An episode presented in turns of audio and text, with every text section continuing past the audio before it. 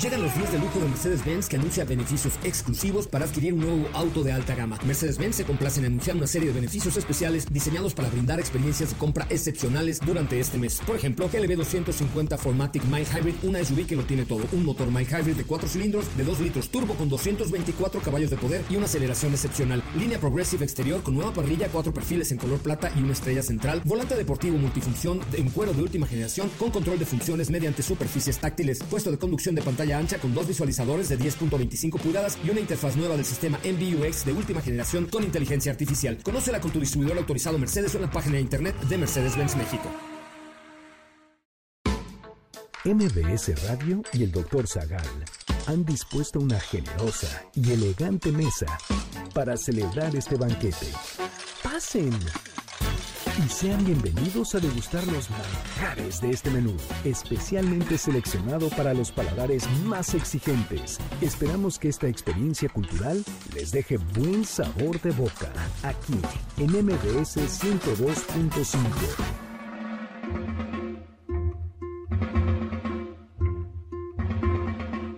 ¿Cuáles son los padres más famosos de la literatura? ¿De qué trata El hijo de Quiroga? ¿Cuántos padres hay en 100 años de soledad? ¿En qué personajes se basaron para crear a Vito Corleone? ¿Cuál es el conflicto central de Atticus Finch en matar a un ruiseñor? ¿Gepetto era un buen padre?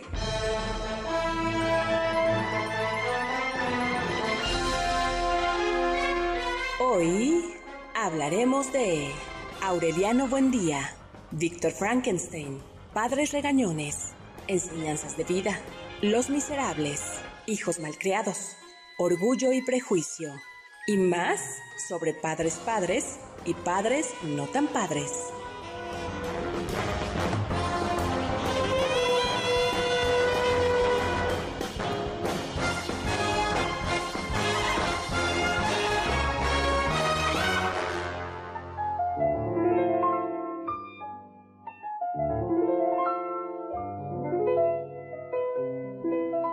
Quisiste morir enteramente, la carne y la gran alma. Tú quisiste entrar en la otra sombra sin la triste plegaria del medroso y del doliente. Te hemos visto morir con el tranquilo ánimo de tu padre ante las balas. La guerra no te dio su ímpetu de alas, la torpe parca fue cortando el hilo.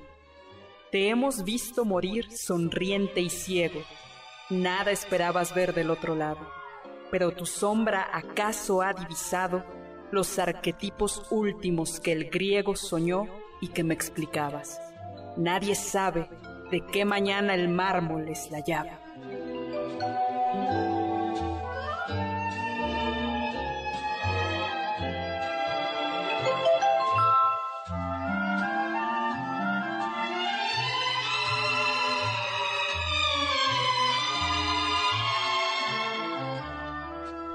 Hola, hola. Hemos entrado con este hermoso poema de Borges dedicado a su padre, porque hoy vamos a hablar sobre padres padres y padres no tan padres. Estamos aquí en MBC 102.5 en el banquete del doctor Zagal que cumple 13 años. Yo soy el doctor Zagal acompañado de la elegante y distinguida Carla Aguilar del Caballero. Eduardo Rivadeneira, padre de dos hermosos chamacos. ¿No es así? Así es, doctor, por fin ya. Y tenemos también a Oscar Sakaguchi, que es padre de ¿quién? Ay, ¿qué, ¿qué pasó, doctor? No, no, no, ¿cómo cree? No sabe de cuántos. no, mejor así, así la dejamos. Que es padre de las ideas, ¿no? Ah, ah sí, sí. Eso, sí, mejor. Sí. sí no, ahorita compromisos así no. Compromisos así. Sí, voy en tercer semestre, ¿no? Pues ya, ¿qué edad tienes? 18, ya, cumple 19. A tu edad, Luis 14 ya. Bueno, Luis 14. Ya había poblado el mundo. mundo. sí, o sea, pues muy bien. Día, eh, se acerca el Día del Padre y podemos hablar del Padre. Hemos hablado de padres siniestros, padres menos siniestros, pero hoy vamos a hablar de padre de todo ¿no? Oigan, aprovecho para contarles, ya les he presumido y les seguiré presumiendo mi novela El vampiro del virrey recién salida del horno, publicada por Planeta en Martínez Roca, el siglo Martínez Roca, que está situada en el siglo XVIII y habla de una monja, sorfilotea del niño Jesús. ¿Te suena eso, Lalo? Me suena muchísimo. Que vive en el convento de la enseñanza en la Ciudad de México. Es una monja rica, culta, elegante, a la que el secretario, que, sé que eh, está muy bien relacionada, se lleva muy bien con el virrey, es hermana más del arzobispo de México y un día el secretario de la Inquisición, que la respeta, se acerca y le dice, señora, quiero que usted me ayude a resolver unos misterios que están sucediendo, eh, unos asesinatos extraños que suceden en la Ciudad de México desde que llega a esta ciudad, a esta Nueva España, eh, un príncipe de Transilvania. Y además parece que la masonería está detrás de todo eso, ¿no? El doctor Zagal hablando como padre orgulloso de su novela. Exactamente. bueno, y Sorfilote, el niño Jesús, quería mucho a su papá en esa novela, pero se murió. Eh, ah, se murió. Y habla de su. Habla, pero fue un padre, padre. Pero fue un padre, padre. pero vamos a hablar de. Ya, entremos en, en materia, ¿no? Pues eh, que comenzamos con un cuento que es de El hijo de Horacio Quiroga, ¿no? Uruguayo una historia conmovedora y triste. Es un día veraniego en Misiones. Misiones se encuentra, es un pequeño poblado que se encuentra, hoy se puede visitar muy fácilmente, se toma un barquito en Buenos Aires y tras hacer como 20 horas de cola, porque siempre hay fila en, Buenos Aires, en ese lugar, uno llega eh, ahí y, a, a Misiones, que es un pueblito bonito, y bueno, pues en torno a ese lugar, eh, en un día de verano, un padre advierte, eh, le dice a su hijo que lleve una escopeta cuando salga a la selva. El chico la toma y se hunde en la selva. Por otro lado, el padre vuelve a trabajar.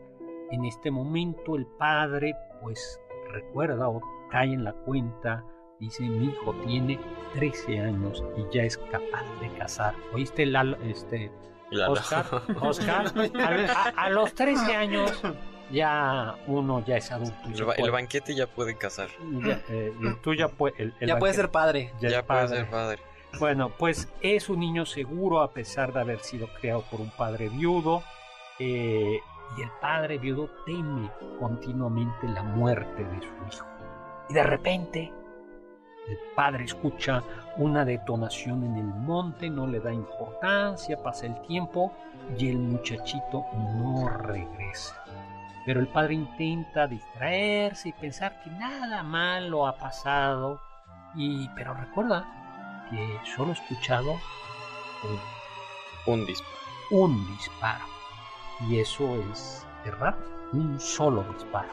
Revisa, eh, va, pues va revisando eh, cualquier rincón y entonces y comienza a llamar al niño eh, y, qué pasa bueno se mete en la selva y por lo que vale la pena leer pues este mini cuento es porque justo eh, crea una atmósfera de tensión donde el papá dice en cualquier momento voy a encontrar el, el cuerpo de mi hijo ahí tirado entonces justo aquí empiezan las reflexiones los problemas del papá sus miedos eh, y la verdad es que la, narración está muy bien, eh, pero bueno, al final eh, termina encontrándose. Bueno, no voy a decir cómo encontrarlo, léalo. Exacto. Horacio Quiroga es uno de los grandes escritores de suspenso en español. Sí, no hay muchos. Sí, son, son grandes cuentos. Y algunos son chistosos, ¿no? Claro. Sí. no, no, no. Hay no, y además humor negro, ¿no? Tiene un humor negro. Hay algunos que son la, la media de los flamencos, por ejemplo. Es bonita, ¿no? Y no necesariamente es y luego hay unos tétricos, la gallina desollada, la gallina, degollada. Degollada, la, gallina, la gallina degollada. Ese es, muy, ese es humor negro totalmente. O sea.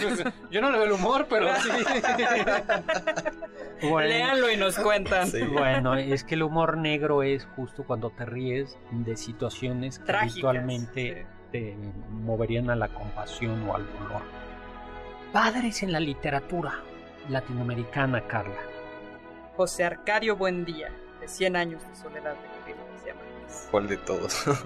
no, José Arcadio. José Arcadio, que justo a los 19 años, este, a los Te quedó un año, ¿eh? 19, se casa con su, princi, con su prima Úrsula y Guarán, y de ahí nacen nacen eh, José Arcadio, tenía razón que dice sí. José Arcadio. Es que en la novela hay un montón de José, Arcadio, José Arcadio, de Aureliano, bueno. De Amaranta y la hija adoptiva Rebeca. Yo creo que quien se sepa bien todo el árbol genealógico debería de doctorarse en eso. ¿no? Hay doctorado en eso, ¿Sí? por supuesto. Wow. Sí, hay, Ah, hay ediciones que te traen al final un, un índice un de personajes y te dicen, este, este José Arcadio es el primero o el segundo, o el, pues, para que no te andes confundiendo. Pues este padre tiene un carácter fuerte, una voluntad indoblegable, es eh, enérgico, no, también bueno, pues, tiene fuerza física. El simple hecho de, o sea, de, de, tener hijos, porque, bueno, en la novela se dice que, pues les dicen a, a Úrsula y a José Arcadio, oye, no se vayan a casar porque son primos y tu tío, que también se casó con su prima y tuvo un hijo, pues tuvo un hijo con una cola de cerdo. Entonces, ojo Monterrey. Eh... perdón, perdón. Es cierto. eh, pues Úrsula Qué se. feo, nos, nos, van a, nos van a cancelar. Úrsula se pone como una. Una faja, ¿no? Algo para que, pues, eh, José Arcadio no se meta con, con ella. Eh, y eso provoca que, pues, José Arcadio se termine peleando con alguien más. Eh, que le tira un comentario así ¿Con como. José Arcadio? No, no, no, con, con otra persona, ¿no? Le tira un, un comentario así como. En una pelea de gallos, le tira un comentario como de. Bueno, tú nada de nada con tu esposa. Y de repente va a su casa. Creo que va por un, una escopeta, ¿no? Se regresa. Es como que no, y ¡pum! Lo mata. Y ya después regresa a su casa y le dice: Quítate la faja. Y ya tienen a su primer hijo. Qué bonita Sí, historia, sí. qué bonita historia. Sí, es Oiga, que- me, me acabo de, me acabo de acordar, un padre, vengo aquí buscando a mi padre, tal Pedro Para, Ah, Ah, ¿no? Ese es, ese es un padre no tan padre. Exactamente, el tal. eh, pues eh, este hombre, José Arcadio, le, le gusta la ciencia, la alquimia, es aventurero, ¿no? Y siente que debe enseñarle a sus hijos todo aquello que enriquezca su mente, los guía, los anima a ser curiosos. Es cariñoso, ¿no? Sí, sí es cariñoso, ¿no? Eh, y, eh, y siempre tiene, bueno, y al final, José Arcadio, ¿qué pasa con José Arcadio? se vuelve loco. Bueno, es que también el pobre, desde el principio, como que es de los personajes con peor suerte de, de toda la novela, ¿no? Eh, primero con los, este, ¿cómo se llamaban estos? Los alquimistas. Eh, pero no, tenían un nombre, ¿cómo se llamaban? Bueno, después del corte lo voy a investigar. La muerte, pero bueno, la muerte de José Arcadio desencadena una lluvia de flores amarillas durante toda la noche. Regresamos.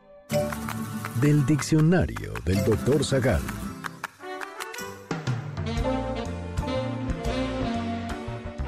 La palabra padre proviene del griego pater, el cual significaba jefe de familia, patrono, defensor o protector. Antiguamente, esta palabra también se utilizaba para designar al líder de un grupo. De aquí también vienen las derivaciones de patriarca y patricio.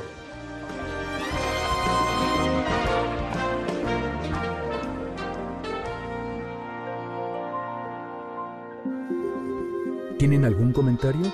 Pueden contactar al chef principal, el Dr. Zagal, en Twitter, arroba hzagal. Estás escuchando el banquete del Dr. Zagal. ¿Quieres contactar a los ayudantes del chef? Puedes escribirles en Twitter, arroba carlapaola-ab, Héctor Tapia, arroba Toy Tapia, Uriel Galicia, arroba U Cerrilla, Lalo Rivadeneira, arroba Geribadeneira.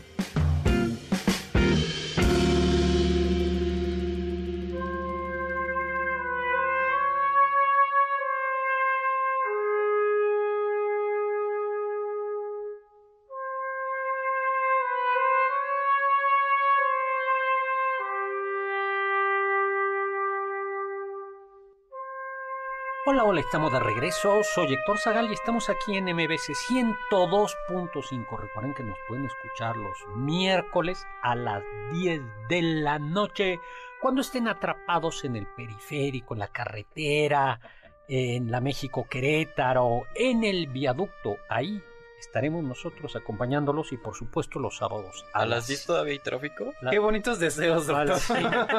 no, a ver, el deseo es que ustedes están atrapados, nosotros podemos endulzarles el oído. podemos mm. hacer que ese trance amargo sea menos amargo. Dice, Oscar Sakaguchi que si a las 10 todavía hay tráfico. Espérate en que empiece a llover. Ah, ya se ve, ya se ve que vives ya eh, cerquita, pero no, no, acuérdate. O sea, yo el otro día me impresionó. Vine de México a Puebla entre semana y yo ingenuamente dije voy a llegar a la una de la noche calculando que ya a la entrada a la ciudad no me va a tocar tráfico. Sí. Y oh sorpresa. Oh sorpresa. Sí me encontré tráfico de la de la caseta ya de entrada a ciudad hasta llegar a la Zaragoza. No, bueno. No, un tráfico. no, no, y la entrada, o sea, todo. ya, toda era, esa parte. Era la entrada, porque yo lo que decía voy en contraflujo.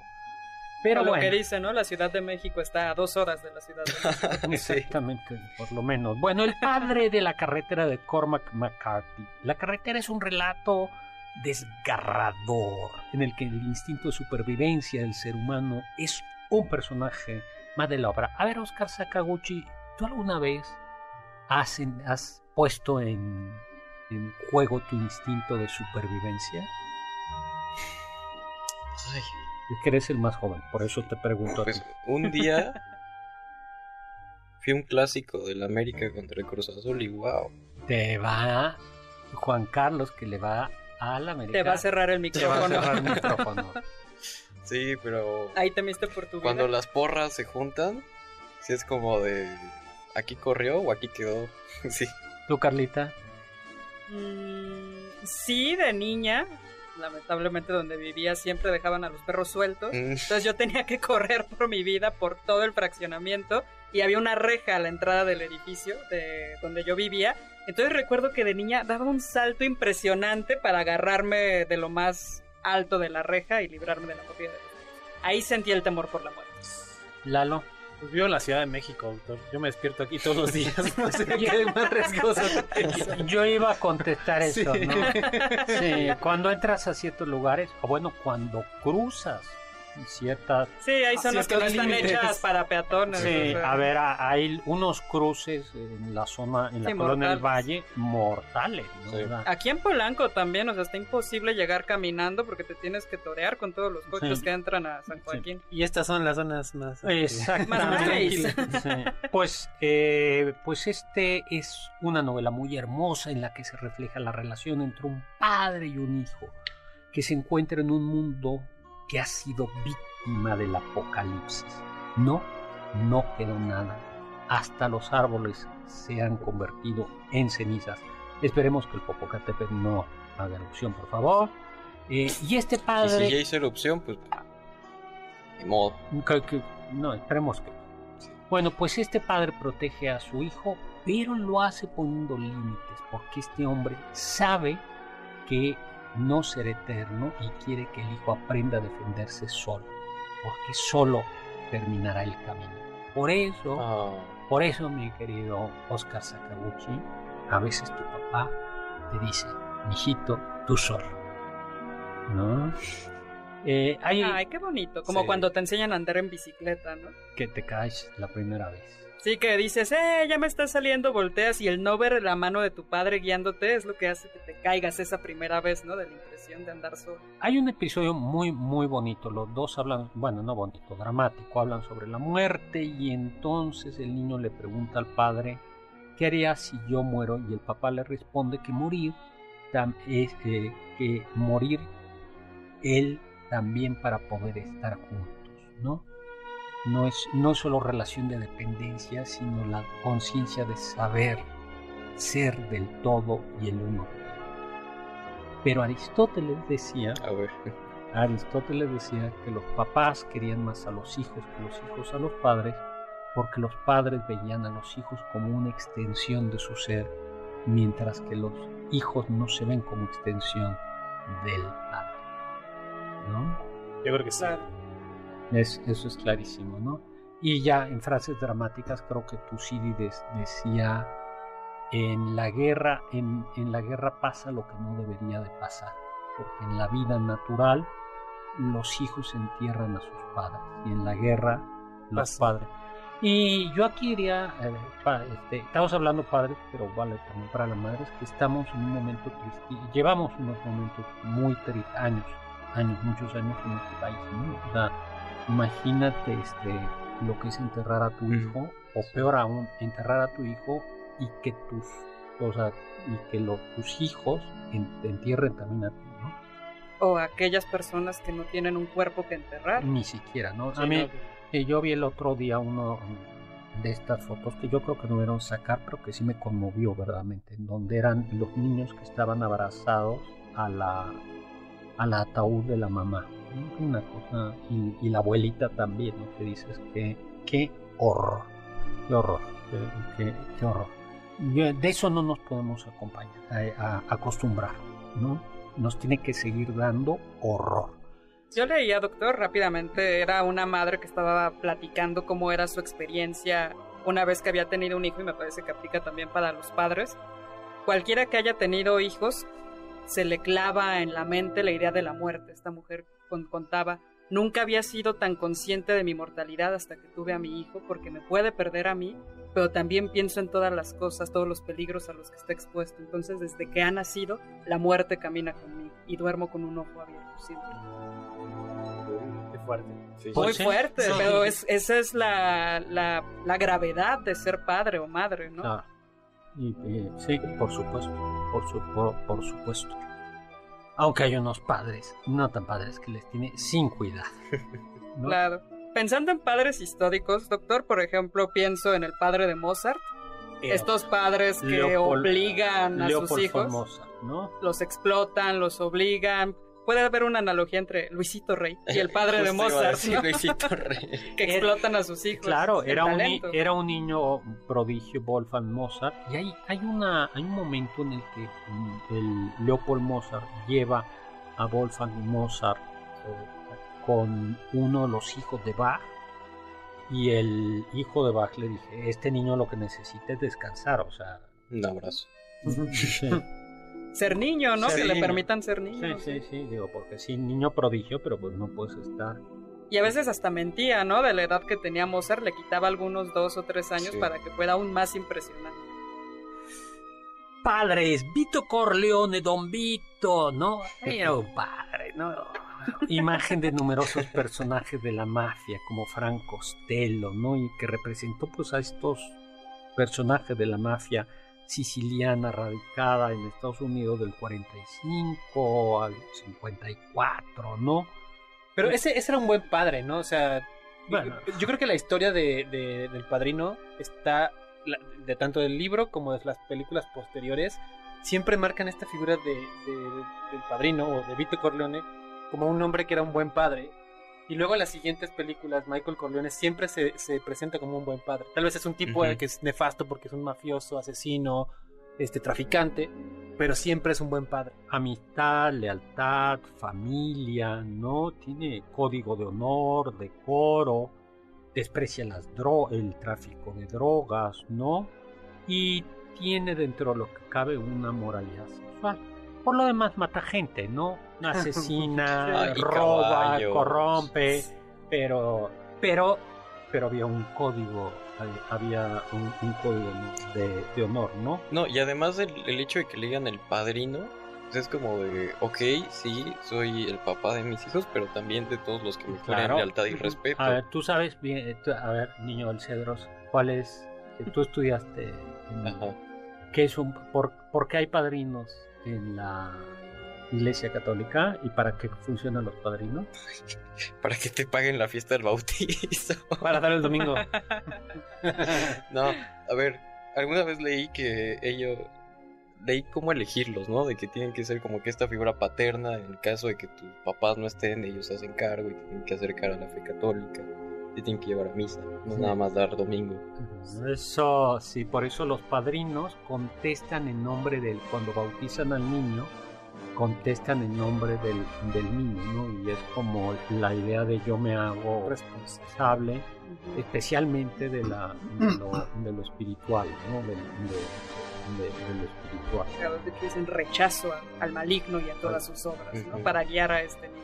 Eh, por eso, por eso el domingo lo dan el domingo, para asegurarse que el niño vaya a misa. Ah, exactamente, fuiste el domingo a misa. y, va, eh, y van a besar la mano del padre. ¿Tú vas, ¿tú vas a besar la mano de tu padrino? Ay, ya, ya, no me acuerdo quién es mi padrino. Mm. vean, vean, vean. Nos tenemos que ir a un corte en lo, en lo, que averiguamos quién fue el padrino de Oscar Saca. Los sabios dicen. El sueño del héroe es ser grande en todas partes y pequeño al lado de su padre. Víctor Hugo. Contacto con nosotros en nuestra página de Facebook, Doctor Zagal. Ya volvemos a este banquete después de un ligero entremés comercial. Ya volvemos a este banquete después de un ligero entremés comercial en MBS 102.5.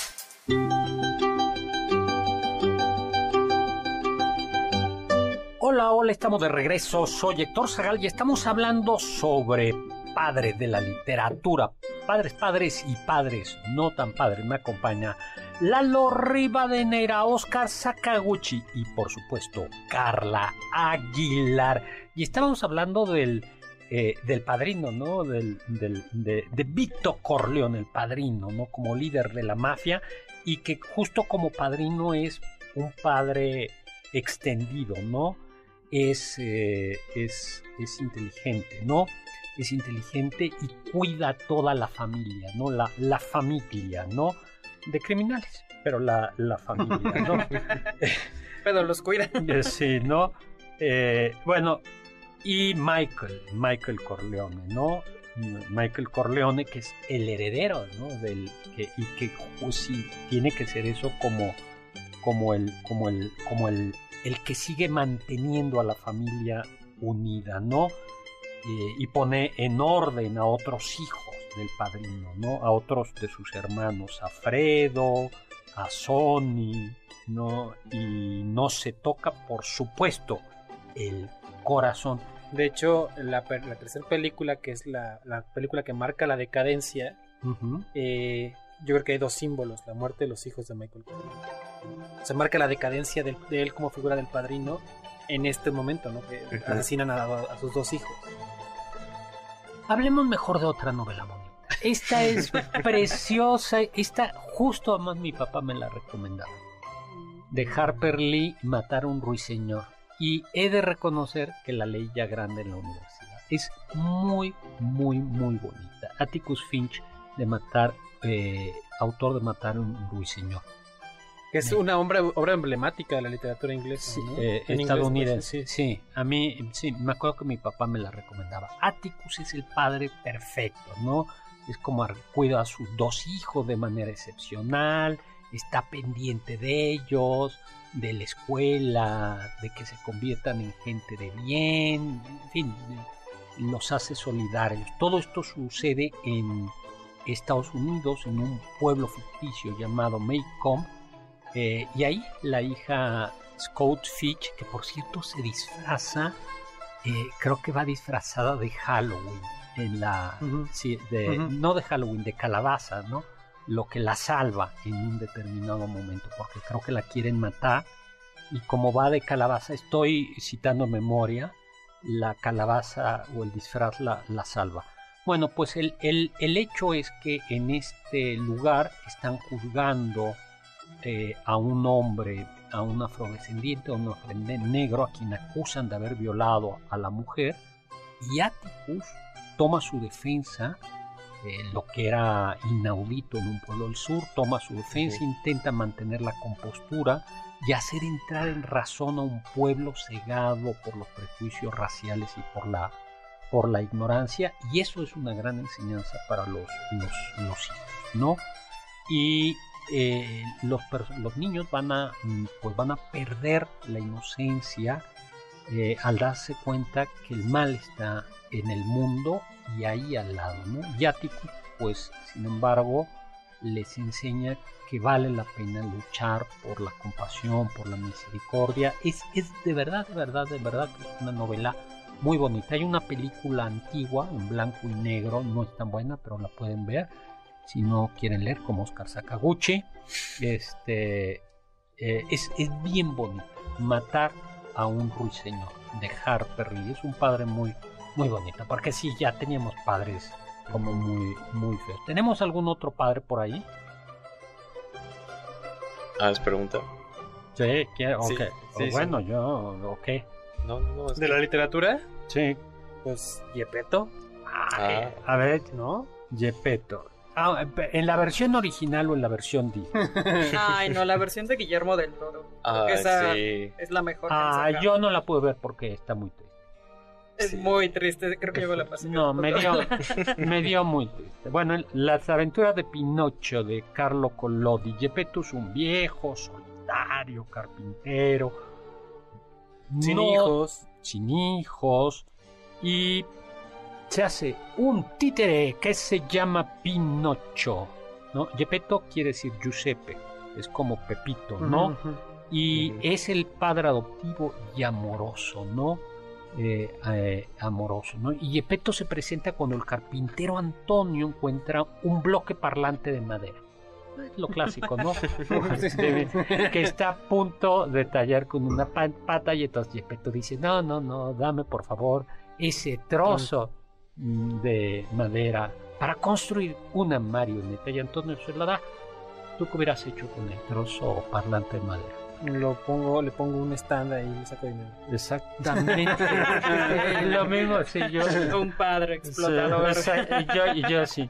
No, no, padre, si lo pones ahí, le haces como una boca de la verdad. Sí, claro. Una, una maquinita, ¿no? Un oráculo, ¿no? Me hago un circo de el espectáculo principal, el trozo de madera que habla. Exactamente, y a partir de ahora. Bueno, pues no, Yepeto, que es pobre y, dice, bueno, pues hace eh, el, el, la marioneta y le llama Pinocho. Este, y desde el inicio Pinocho es travieso. Yo creo que a Pinocho A ver, ¿qué crees que le faltó a Pinocho en su educación? Oscar Sakaguchi. Ay. Es que como era de madera, yo creo que las nalgadas no surtían efecto. No, le servían. Se necesitaba un hachazo, un un martillazo, ¿no? Ay. Oye, eh, eh Oscar Sakaguchi siempre es un poco extremista. ¿no? sí. Pues tiene que. No, de hecho no les peguen. Tiene que. No dejen que Oscar Sakaguchi tenga hijos, por favor. Bueno, pues este. Pues le, eh, no, es, bien travieso. Yo diría grosero, porque le termina de hacer sus pies y el Pinocho patea a Yepeto. ¿No? Y Yepeto le enseña a caminar, sale corriendo, entra a la ciudad. Es atrapado por un carabinieri, que son como los policías de Italia. Y cuando la gente dice que a Yepeto no le gustan los niños, el carabinero asume que Pinocho ha sido maltratados. Y encarcela a Yepeto. Ah. Sale de la cárcel Yepeto este, y descubre lo que había dicho Oscar Sakaguchi, que los pies de Pinocho fueron quemados. ¿no? como ¿no? Quien quiere estar triste, la historia, la historia original de Pinocho es este, trágica, trágica, trágica. Pues bueno, Gepetto le reemplaza sus pies y cuando Gepetto le da a comer tres peras, no sé por qué tres peras, le podía haber dado otra cosa, Pinocho promete ir a la escuela. Pero Pinocho, pero Gepetto no tiene beca del Banco del Bienestar. No tiene dinero para comprar libros escolares. ¿Y Gepetto qué hace? Vende su abrigo. Eso. Se sacrifica por su hijo. Ve, besos, Por ti han hecho eso. Han vendido y tú no ibas a clase. Ay, ¿cómo no? No ibas a clase. Se reveló la verdad. Sí, sí, yo, que, imagínate los, los, sacrificios que han hecho tus papás. Ay, no, pero nada más me saltaba la historia de la cultura con el doctor Zagal y ya las otras iba. Exactamente, imagínate. bueno, pues Gepetto lo este, vende su único abrigo, ¿no? Y luego, pues, el, eh, aparece la, la, gran escena, ¿no? Cuando Gepetto ve, cuando Pinocho, que Pinocho cree en el hada con el pelo turquesa, ¿no? ¿Y, y qué pasa? Uy, eh... A ver. Con el pelo turquesa muerto y una paloma lo lleva a la orilla del mar y Gepetto ahí está construyendo un bote para buscar a Pinocho. ¿No? Pinocho intenta nadar hacia Gepetto y se los come la ballena. No, en el cuento original es tiburón. Ah. Aquí tendremos que meter música de tiburón, ¿no? no, y este Gepetto no vuelve a aparecer hasta que el propio Pinocho es tragado, Pinocho y Gepetto escapan del tiburón y desde ahí son llevados a la orilla por un atún y luego se lo comen. no. Bueno, y bueno, pues ya el pobre Gepetto está muy enfermo y muy, muy enfermo. Y Pinocho va a comprar su traje nuevo. Gepetto y Pinocho no se reencuentran hasta que el títere se convierte en un niño, ¿no? Y bueno, y nuevamente vuelve la historia. Está bien. ¿Qué, otro, ¿Qué otro padre? ¿Qué otro padre? Pero Gepetto sí era un buen padre, aunque era un padre consentido. Ese no es un buen padre. Sí. Le, o sea, ¿tú sí dices que le debió de haber quemado los pies? No. No. El hachazo nada más. Gepetto no Ay. Ay. No, que, no me escuche mi esposa. El DIF. no, nos nos tocó un corte, doctor. Nos vamos a un corte. Escuché que... Once upon a time, there was a girl named Matilda. Hi, Dad. El padre de Matilda se aleja mucho de ser un buen padre. Siempre enojado, distante y grosero. Menospreciaba cada logro de Matilda y la insultaba por ser pequeña. Tampoco le daba el mejor ejemplo, pues se dedicaba a modificar coches de manera fraudulenta. Aún así, se sabe que este personaje le dio un gran consejo a Matilda. Cuando una persona es mala, se le debe dar una lección, dándole así la idea de castigar a aquellos que habían sido malos. Matilda.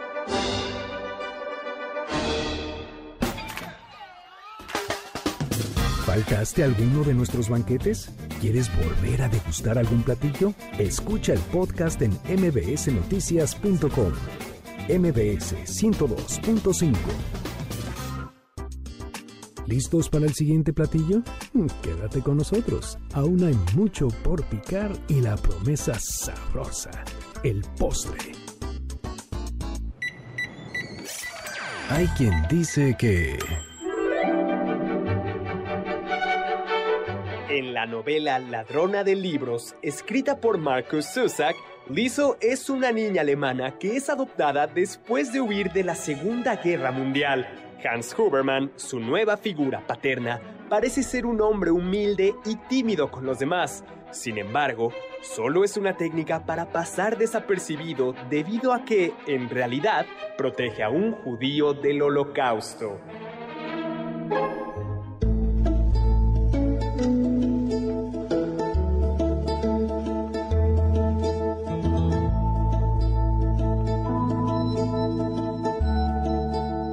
Hola, estamos de regreso. Soy Héctor Zagal y estamos en este banquete hablando sobre padres, padres y padres no tan padres, ¿no? Es relativamente reciente, entre comillas, eso de decir padre para decir algo padre. Eso comenzó a suceder hacia los años 60. No, bueno, súper reciente.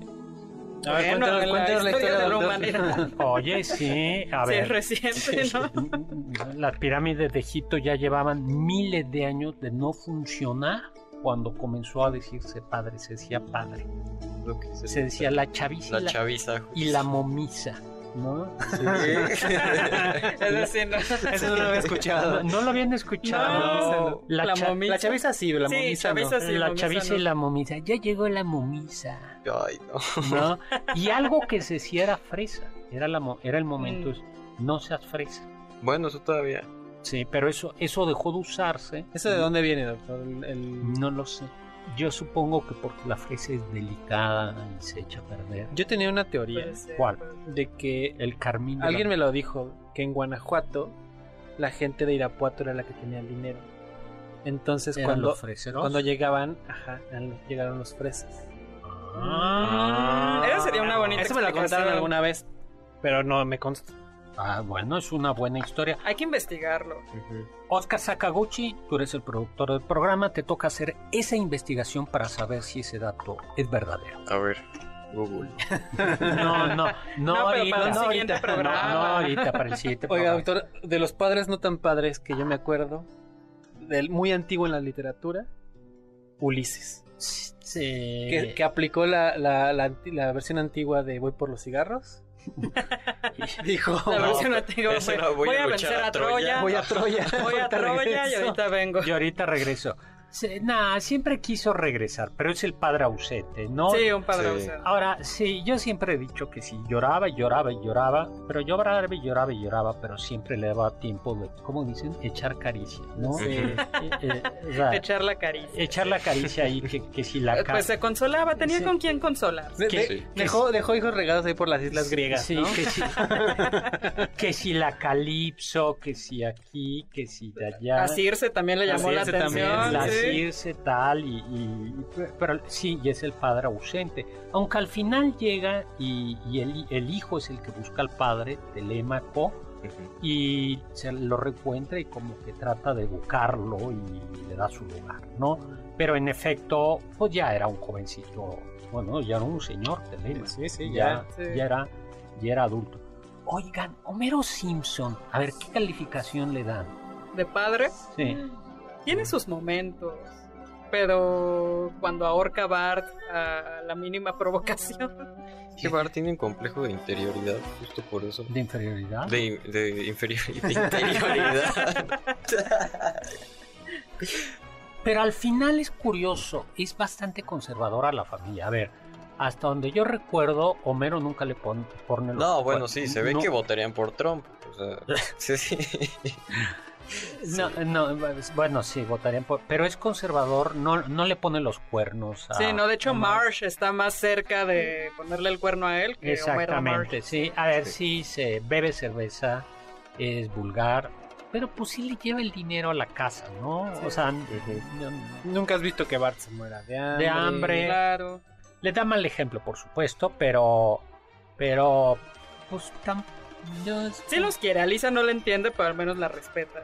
Dice, sé que es lista, no entiendo No, es- nada. a ver, pero- es un buen padre de familia. Sí. O Sí, sea, ah, de acuerdo a sus capacidades intelectuales, pero es un buen padre de familia. No, no, no, no, no abandona, no este. Es una, es una familia funcional, sí. O sea, Sí.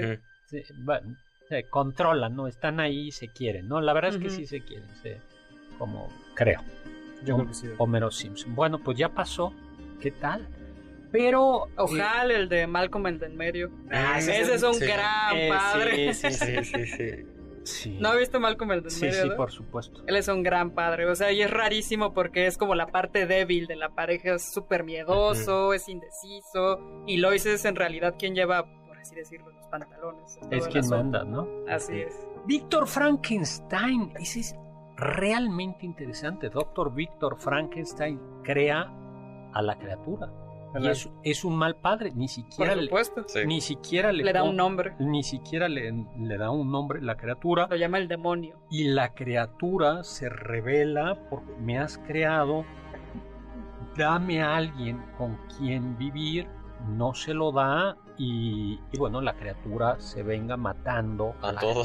a, a- a la gente. Y luego al final él como que medio se arrepiente y sale a buscarlo al Polo Norte, ¿no?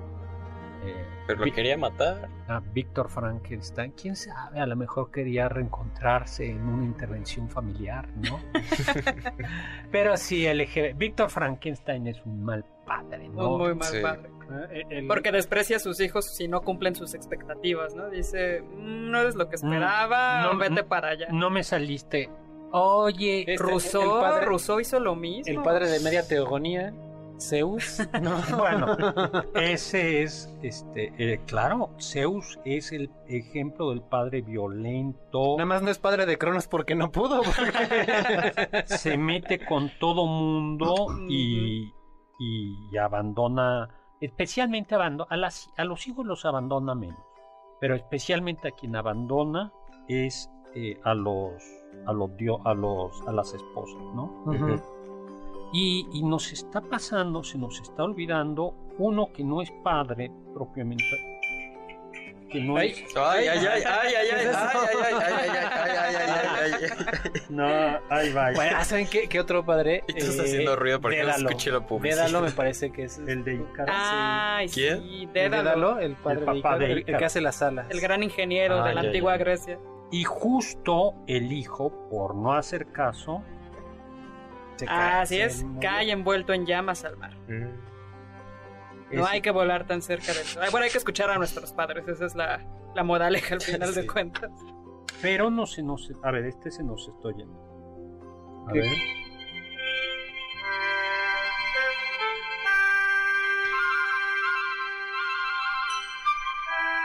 ¿De quién estamos hablando? No sé, Doc. No, yo tampoco. ¿De una linda niña que corre por los Alpes suizos, doctor?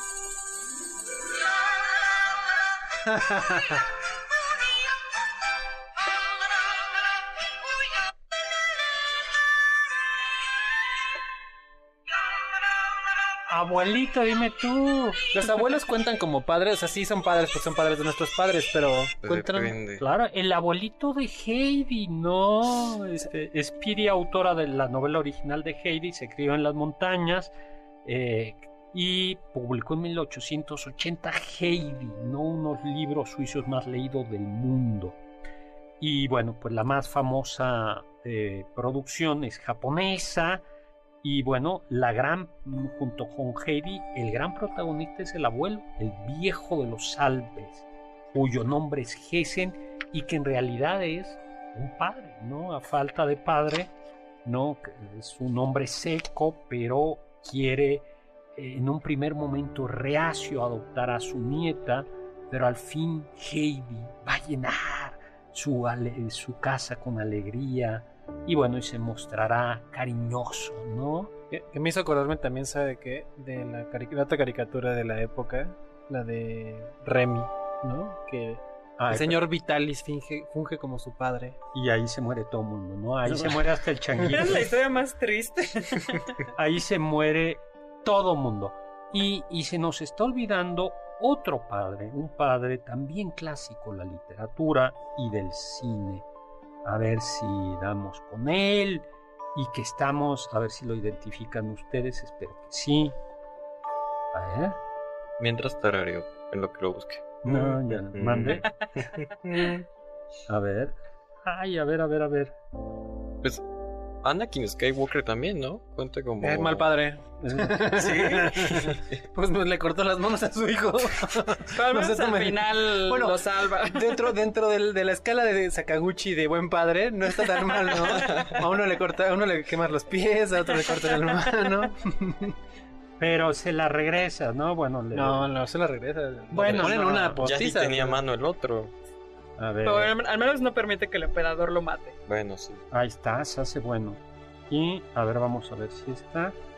Uy, no aparece. No la, no la puedo encontrar en, en el este. A ver. Está checando el WhatsApp el doctor Sagal. Yes, Ire.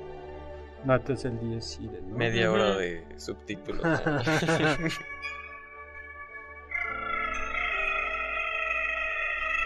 Jack Torrance de Resplandor de Stephen King. Con la, con la adaptación que hace Stanley Kubrick. que es fantástica. Sí. Es un gran padre, ¿no? y en la de Kubrick en realidad es mejor padre de lo que es en la novela. Sí. Bueno, ahí el problema es que el papá pues le fallaba, ya nos tenemos que ir. Le fallaba el coco. Eh, el, agua, el agua no le llegaba al tinaco y ya sabemos en qué pasó. Conclusión, sean buenos padres, feliz Día del Padre, por favor. No quemen a sus hijos. Y... Mínimo. sí, y Recuerden que la responsabilidad no es de la mamá, la responsabilidad es compartida.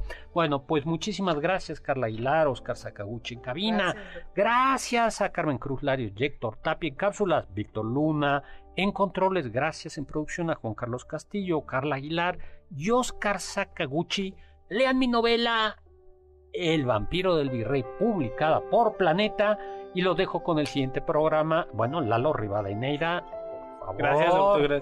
Por favor, se nos, se nos estaba olvidando Lalo Rivadeneira, que es un gran padre. Y lo dejamos con el siguiente programa, Balones al Aire, con Eduardo Chabot y todo su equipo. Saber Aude, atrévanse a saber.